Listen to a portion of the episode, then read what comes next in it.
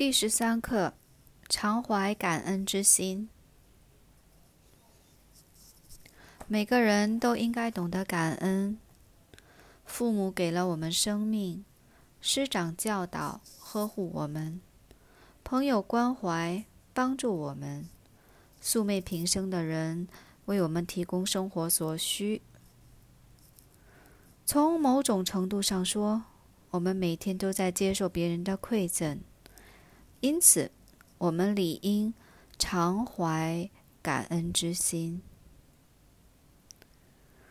俗话说：“滴水之恩，当涌泉相报。”无论是贩夫走卒，还是达官贵人，都应该知恩图报。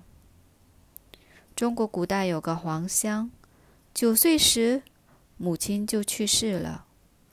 父亲独自挑起生活的重担。黄香年纪虽小，却非常孝顺。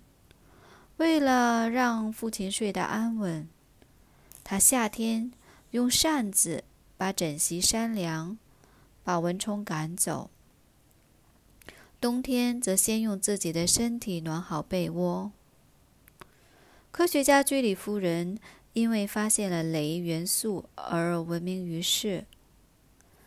一次，他返回波兰参加集会时，特地把教过他的老师请到台上，当众表达谢意。黄香和居里夫人知恩报恩，值得赞扬。此外，还有一些人，他们不论成就大小，都尽力回馈社会。这一颗颗。感恩的心组成了一股强大的力量，使得我们的社会处处充满了温馨。常怀感恩之心，不只对社会有益，对我们的生活同样有好处。一位哲人曾经说过：“生活需要一颗感恩的心来创造。”有了感恩之心，我们就能始终充满热情，保持健康上向的心态，生活也会因此而变得不再乏味。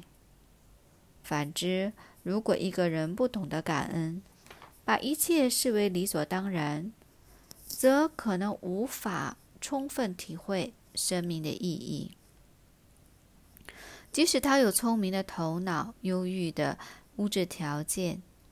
也可能会因急功近利而变得浮躁，或因过于自我而迷失生活的方向。我们在遇到顺境时要感恩，在遭遇厄运时也应该懂得感恩。如果身处逆境还能怀有感恩之心，我们就能坦然面对挫折与坎坷。让生命迸发出热情和力量，使自己走出一段崭新的历程。我们看看英国著名物理学家霍金的经历，就不难明白这个道理。